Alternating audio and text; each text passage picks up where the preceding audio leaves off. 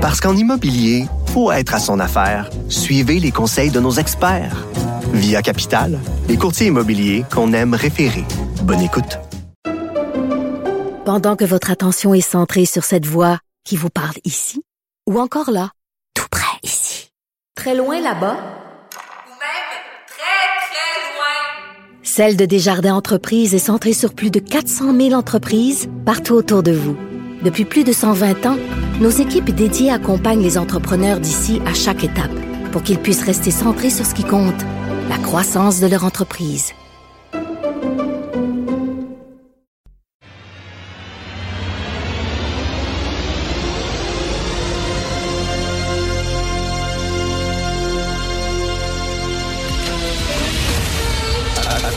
Attention, cette émission est laissée à la discrétion de l'auditeur.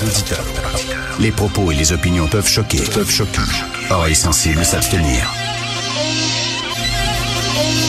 Richard Martineau. Martino. Un animateur pas comme les autres. Richard Martineau.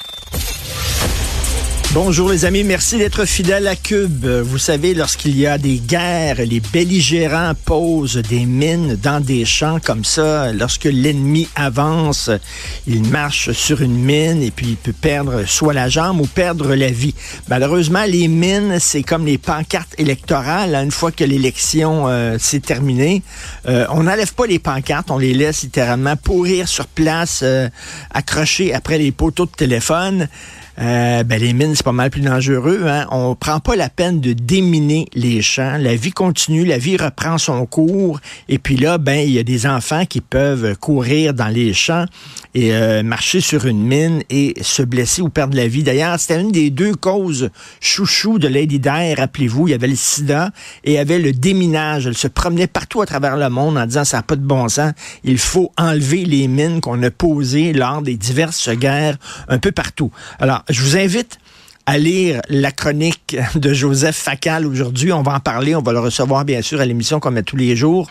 Je veux revenir sur sa chronique. Alors, Justin Trudeau, lui, a dit, euh, oui, il faut multiplier les opérations de déminage, entre autres en Ukraine, certainement, mais pour Justin Trudeau, il dit, il faut s'assurer faut s'assurer qu'il y a un quota, une présence euh, assez importante de LGBTQ chez les démineurs. Parce que je sais pas, moi, les non-binaires ou les trans ou les lesbiennes ont une façon d'enlever les mines qui, est différente. Tu comprends-tu? C'est différent.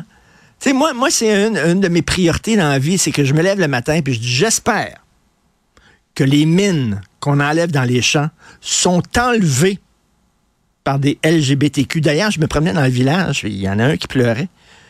Hein, il y a un non-binaire qui pleurait tantôt, puis j'ai dit, qu'est-ce qui se passe? Il dit, Richard, je peux pas savoir ce qui se passe. J'ai dit, quoi? Il dit, j'aimerais seulement enlever des mines. enlever des mines en Ukraine. Puis, ils, me prennent pas. J'ai dit, courage. Courage. Justin Trudeau a justement une campagne là-dessus, puis il va s'assurer qu'il va avoir une présence importante de LGBTQ plus 2W chez les démineurs ça, c'est une priorité. Alors, on va en parler avec euh, Joseph Facal. Parlant de guerre, euh, écoutez, quand les, gorilles se rencontrent, avant de se sauter dessus, ils tentent de s'intimider. Hein, fait ils se tapent comme ça sur le thorax pour essayer d'intimider l'autre en disant peut-être que je vais faire peur, il va partir, puis j'aurai pas besoin de me sauter dessus. Là, c'est ce qui se passe avec Poutine et l'Occident. Emmanuel Macron qui disait il ne faut pas humilier la Russie, il faut lui laisser une porte de sortie pour que la Russie puisse reculer la tête haute de façon noble. Euh, c'est ça qu'il avait dit en disant il faut, la Russie, euh, le symbole, la Russie, c'est un ours faut pas commencer à que, l'ours se sente poigné dans un coin. Il va nous sauter dans la face. Donc, il faut permettre à la Russie de se sortir de ce conflit-là conflit de façon honorable. C'est ce qu'il disait. Il a changé complètement son discours. Alors, il a dit un discours en disant il faut prendre tous les moyens nécessaires pour empêcher la Russie de gagner et tout doit être sur la table. Et euh, s'il faut envoyer des troupes, au sol, ben on enverra des troupes au sol. Et, là, Poutine répond en disant, moi, je suis prête à utiliser l'arme nucléaire. Il est hors de question que je recule. Hein. Genre, vous pouvez beau en accident là, dire vous allez envoyer des troupes. Moi, je suis prête à utiliser l'arme nucléaire. Peut-être qu'il bluffe, mais ça vous tente-tu de le tester? Ça vous tente-tu de le tester pour voir s'il bluffe ou pas? Moi, ça me tente pas beaucoup de me tester, de le tester. Il y a Pierre Lelouch dans le Figaro, c'est un ancien député français, c'est un spécialiste en géopolitique des conflits. Il écrit aujourd'hui dans le Figaro, il dit euh, c'est facile d'entrer en guerre, mais c'est difficile d'en sortir parce qu'une fois que tu es entré en guerre, une fois que tu envoies tes troupes au sol, le bordel pogne. Et on s'en va-tu vers un nouveau Vietnam là, où ça va être une confrontation entre deux blocs? Euh, le bloc euh, de la Russie puis l'Occident à travers un petit pays qui est l'Ukraine. Et euh, dans le Figaro, toujours, Jean-Pierre Chevènement, ancien ministre des Armées, il dit ceci, je, vais vous lire ce qu'il dit, c'est intéressant. la position d'Emmanuel Macron participe d'une fuite en avant irresponsable et très inquiétante. Les Français ont élu Emmanuel Macron comme président de la République française. Ils n'ont pas élu Volodymyr Zelensky.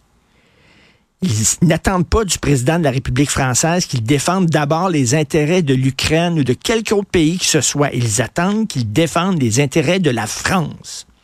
S'agissant de la paix et de la guerre, il faut que notre président se souvienne que la dissuasion ne peut être mise en œuvre que pour la défense des intérêts vitaux de la France. Or, disons-le clairement, les intérêts vitaux de la France ne se situent pas en Ukraine. c'est la question qu'on va se poser de plus en plus. Euh, la Première Guerre mondiale, ça ça a commencé, c'est un petit conflit régional. Il y a un archiduc qui s'est fait tuer par un anarchiste, un petit conflit régional et tout le monde, tout, tous les pays en Occident se sont avancés, tous les leaders comme des somnambules. Ils ont avancé, s'amener à une guerre mondiale, absolument une boucherie épouvantable qui a duré quatre ans. Euh, là, à un moment donné, c'est comme, je comprends le principe. On, comprend tous le principe. Un petit pays qui a été envahi par un empire russe, puis comme ça, c'est épouvantable. Puis bon, bien sûr, il faut se tenir debout, mais en même temps, à quel prix? Jusqu'où? Est-ce qu'on est vraiment prêt à envoyer des troupes au sol? Heureusement, tous les autres pays ont dit, nous autres, on n'appuie pas absolument pas Emmanuel Macron, puis c'est isolé complètement, là. Euh, même, et c'est quasiment fait ridiculiser par ses alliés. Euh, la France, maintenant, fait cavalier seul. Mais sauf que, est-ce que on veut vraiment s'en aller vers ça? la Russie veut rien savoir, veut pas reculer, et Zelensky veut faire aucun compromis non plus en disant, pourquoi je fais un compromis? J'ai été attaqué. Mon pays a été envahi. Il est hors de question que je... Là, on va les sortir dehors. on va les sortir dehors. Mais écoutez, il, manque de gens en Ukraine. Euh, la population en Ukraine fondue comme neige au soleil.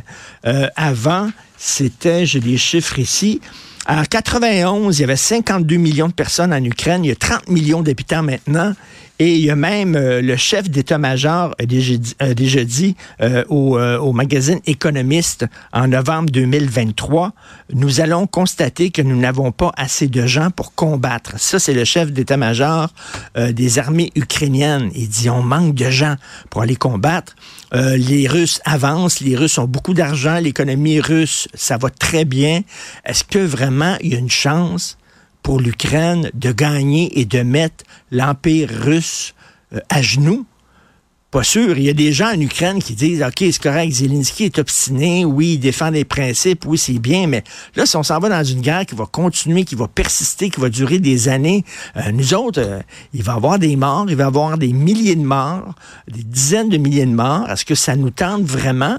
Et là, il y a des gens au sein même de l'Ukraine qui disent, ben, nous autres, on est prêts à faire un certain compromis et de donner certaines parties de notre territoire à Poutine pour le calmer, parce que, euh, écoute, euh, on n'a pas de chance de gagner. D'un autre côté, la question à 100 000 c'est que si l'Ukraine donne certaines parties de son territoire, est-ce que ça va calmer Poutine ou au contraire, il va dire Hey, j'ai ça. Je vais continuer d'avancer, moi, parce que eux autres, ils reculent. Fait que je me contenterai pas de ça. Un peu comme Hitler, on dit on va lui donner l'Autriche, puis euh, c'est tout, il va, bon, ça, va le calmer. Ben non, après l'Autriche, il a voulu la Pologne, puis il a voulu la France, puis il a voulu l'Angleterre, puis tout ça. Donc, euh, j'ai parlé à Michel Roche, que je reçois souvent à l'émission, qui est un spécialiste de la Russie. Il dit, écoutez, Poutine n'a pas n'a pas euh, l'argent, les armes, les soldats nécessaires pour occuper pendant un, un, très longtemps, une très longue durée l'Ukraine. Ça n'a pas de bon sens. Il va, il va se, il va se contenter de certaines parties du territoire de l'Ukraine. Rien n'est moins sûr. On ne sait pas. C'est un pari.